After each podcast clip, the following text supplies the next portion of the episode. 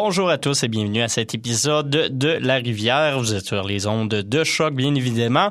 Euh, je vous salue, édition du vendredi 4 novembre. Mon nom est Mathieu Aubre et c'est moi qui serai euh, avec vous pour les deux prochaines heures euh, pour euh, votre rendez-vous en matière de musique expérimentale en tout genre. Et cette semaine, plus précisément, on va se parler de compositeurs classiques, surtout de la fin du 19e siècle et du début du 20e siècle. On va parler entre autres de la deuxième école de Vienne, ainsi que d'autres euh, compositeurs assez marquants. Et puis, euh, ben justement, on vient commencer avec un Français que vous aurez probablement reconnu, un monument de la musique euh, plus classique contemporaine française.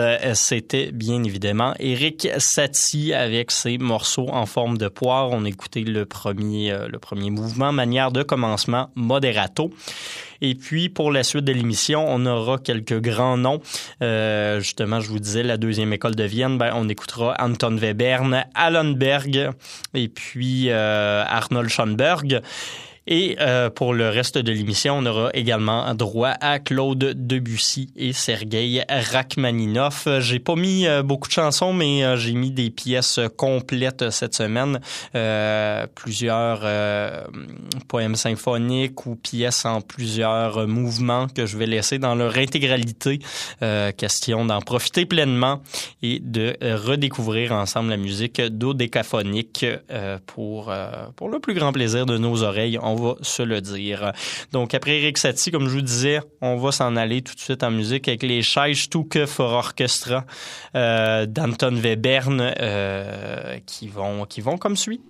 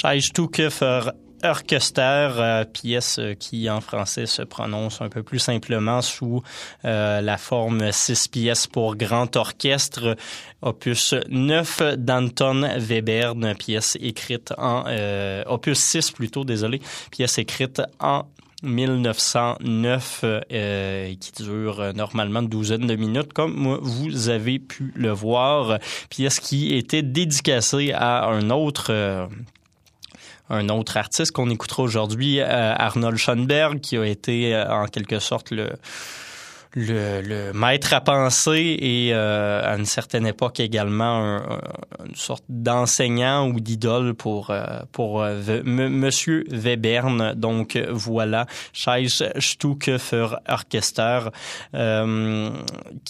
pour, pour, pour débuter ce spécial musique classique 20e euh, et euh, fin du 19e siècle.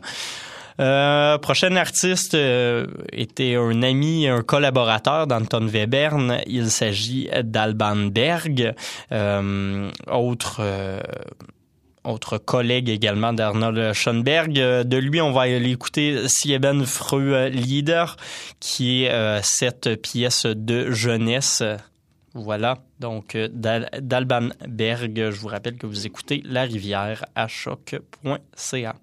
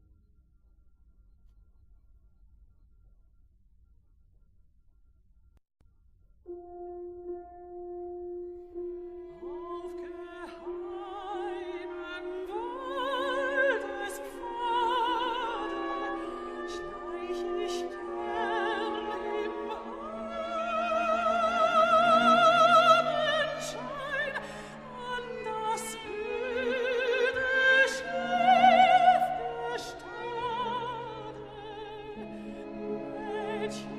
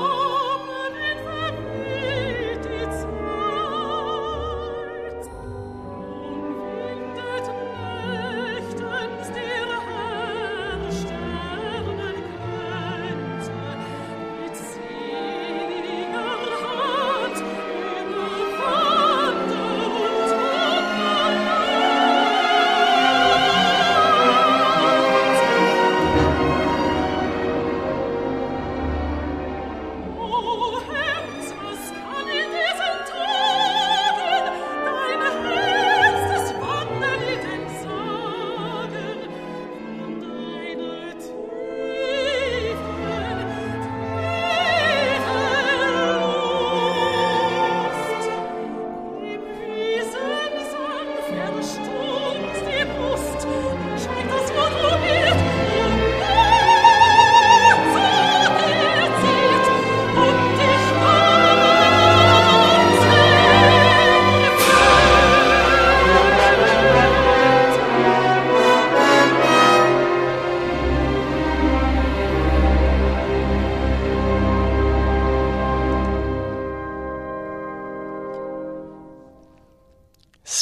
Slieben Frue leader, euh, sept leaders pour euh, de, jeunesse plutôt pour voix et piano de euh, Alban Berg, pièce qui a été euh, composée entre 1905 et 1908 et qui a été arrangée finalement pour euh, version orchestrale et voix en 1928. Nous, c'est cet, cet arrangement-là qu'on vient d'écouter et la, la chanteuse que l'on écoutait était Anne-Sophie von auteur. Euh, donc voilà c'est euh, ce qu'on vient d'écouter. je suis désolé, un peu de fatigue aujourd'hui. Hein. C'est pas, c'est pas que je voulais pas là. C'est vraiment un petit peu de fatigue. On va s'en sortir quand même euh, des longues pièces qui s'en viennent euh, dans les prochaines minutes, euh, les 40 prochaines minutes même. On va s'écouter le poème symphonique Péléas et Mélissandre d'Arnold Schoenberg dans son entièreté. Euh, probablement une de ses œuvres les plus connues pour Schoenberg, une ses œuvres les plus influentes également. Donc, euh, on va aller l'écouter tout de suite et on s'en reparle un petit peu euh, tout de suite après.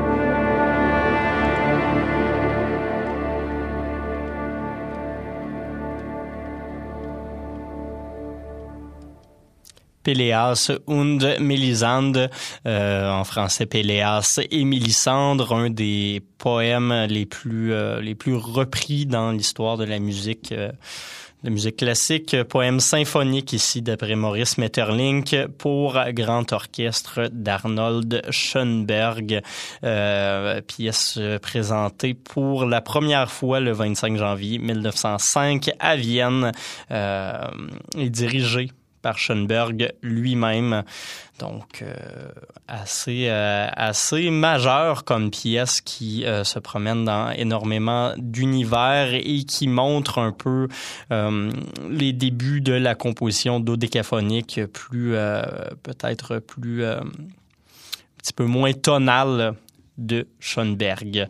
Euh, les trois derniers compositeurs qu'on a entendus, Webern, Berg et Schoenberg, sont euh, ceux que l'on regroupe régulièrement comme étant la deuxième école de Vienne, deuxième école musicale de Vienne en classique. Et euh, ils ont énormément influencé leurs contemporains et principalement les euh, compositeurs français de l'époque. Et entre autres un certain Claude Debussy qui n'a pas composé que Clair de lune, il a également composé beaucoup d'autres œuvres dans sa carrière. Et il s'est quand même intéressé à l'atonalisme en musique classique. Et euh, je pense que son œuvre qui en témoigne le mieux œuvre majeure, c'est bien évidemment La mère euh, de Debussy. Donc, euh, c'est ce qu'on va aller écouter à l'instant.